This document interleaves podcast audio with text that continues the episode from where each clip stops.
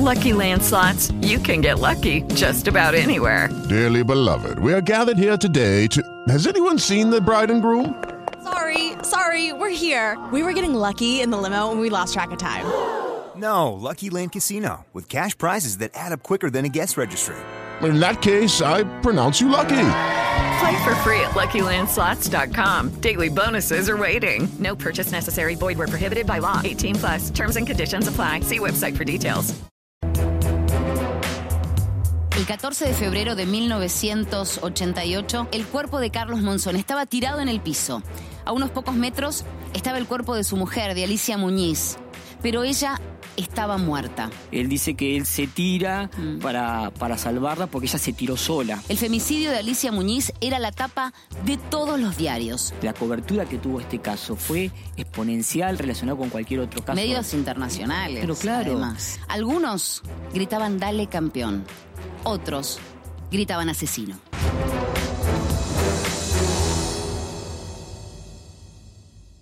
Para hablar del caso Monzón lo invitamos ni más ni menos que a Juan Carrá. Es especialista en la crónica policial. Él es de Mar del Plata, allí donde empezó el caso Monzón. ¿Cómo fueron las horas previas a esa noche que quedó en la historia de la crónica policial argentina? Ese día que es el 13 de febrero, es un sábado, ella tenía un desfile en, en Uruguay, pero decide postergarlo y viajar a Mar del Plata para encontrarse con él y con su hijo que estaban ahí vacacionando. Lo concreto es que ella viaja a Mar del Plata, él la va a buscar. Acá hay un detalle interesante, ella tenía una reserva en un hotel, entre el aeropuerto y el viaje al hotel deciden ir directamente a la casa de Pedro Sani, hay una cena y ahí hay una, una noche de mucho champán, de fiesta Sí, sí. eh, y era una mañana De horror. de, de horror. Se mostraban bien juntos, cariñosos. Todos eh, notaban una reconciliación en esa una pareja. posible reconciliación, sí, sí, sí. Y que incluso él estaba particularmente feliz. En la cantina del Club Peñarol siguen la noche y más o menos alrededor de las 5 de la mañana le llaman un taxi, llegan a la casa. ¿Quiénes estaban allí? En la casa había quedado el casero con su mujer,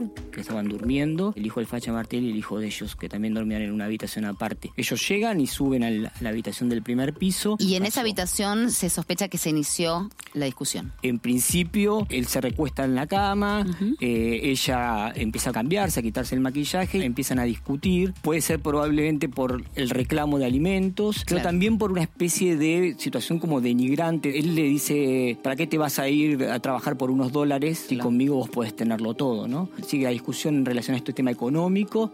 La toma del brazo, la tira sobre la cama y le presiona el cuello, ¿no? En esa presión de cuello ella queda tambaleante, medio groggy. Esto es la versión que da él, ¿eh? Sí, sí, sí, sí. Salió al balcón, Sí. entonces ella va hacia él medio groggy y que después de ahí él no se acuerda nada más. Esto fue lo primero que declara. Esa es una de las primeras Carlos declaraciones, Monzón. sí. Juan, tenemos unas, unas imágenes de archivo.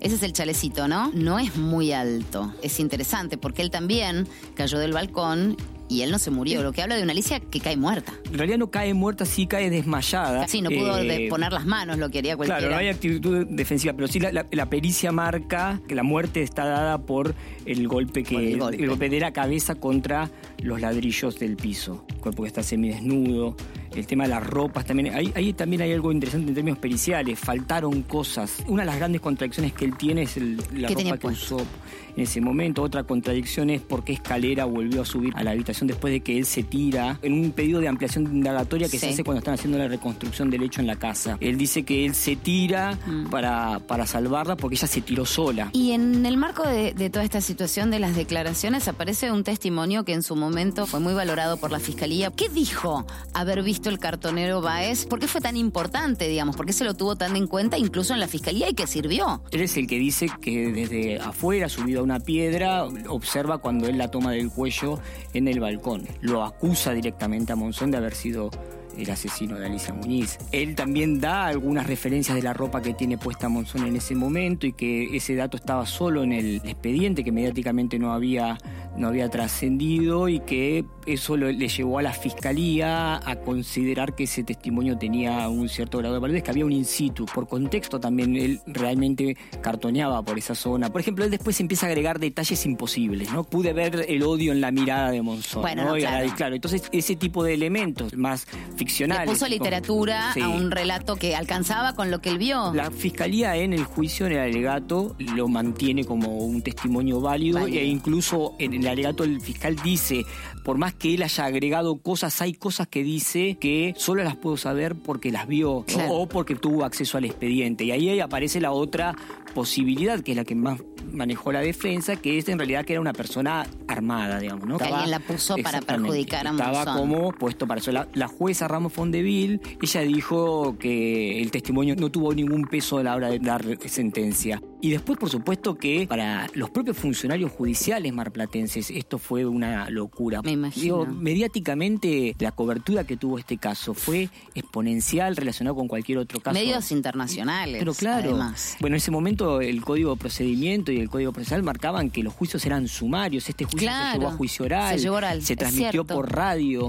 Cuando uno lee el fallo, Sí. el voto del juez Ixach, que es el que vota en primer término y que los demás jueces Sí, el adhieren, preopinante. él toma como agravante Sí. el vínculo, ¿no? En ese momento cuando él se lo condena, había gente afuera, los medios. La sala se tuvo que acondicionar para poder soportar la cantidad de acreditaciones de medios que había, incluso de medios internacionales. Después es interesante que los jueces salen los tres juntos en un móvil y piden custodia para sus casas porque cuando sale el auto le rodean el auto y le golpean el auto como Personas que estaban en contra. en contra del fallo a favor de Monzón. Cuando uno revisa en el archivo la cobertura, de, particularmente el diario El Atlántico, algo que a mí me llamó muchísimo la atención es que montó una redacción móvil, ¿no? Un colectivo todo ploteado, estaba estacionado con las máquinas de escribir el playón de tribunales y trabajaban ahí, eso es impresionante. Y sí, por supuesto, un suplemento especial en el diario dedicado al día a día del juicio. Vos sos marplatense y me imagino que es uno de los casos más importantes este de la crónica policial argentina, incluso de Mar del Plata. ¿Qué fue esto para los marplatenses? se lo conoce como el verano trágico, el verano Sí, negro, porque, ¿no? eh, de Olmedo. pero son esos dos casos tan relacionados de alguna manera, ¿no? Hay Eh, personas en común. Sí, ellos dos, ellos eran muy Ellos amigos. dos. Incluso cuando Monzón está en prisión preventiva allá en la cárcel de Batán, Olmedo era una de las pocas personas que iba a visitarlo. La noche en la que Olmedo se levanta de la cena para irse a dormir temprano, porque al día siguiente quería ir a verlo a Monzón a la cárcel, es esa madrugada la, que él se mata. Que se mata. Y que Monzón se queda esperándolo. Es la primera vez que se lo ve absolutamente quebrado a Monzón cuando le avisan de la muerte de Olmedo.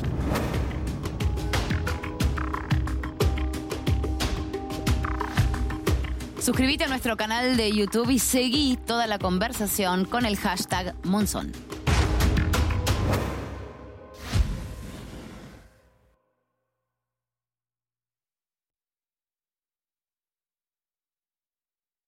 Hello, it is Ryan, and we could all use an extra bright spot in our day, couldn't we? Just to make up for things like sitting in traffic, doing the dishes, counting your steps, you know, all the mundane stuff. That is why I'm such a big fan of Chumba Casino. Chumba Casino has all your favorite social casino style games that you can play for free anytime, anywhere with daily bonuses.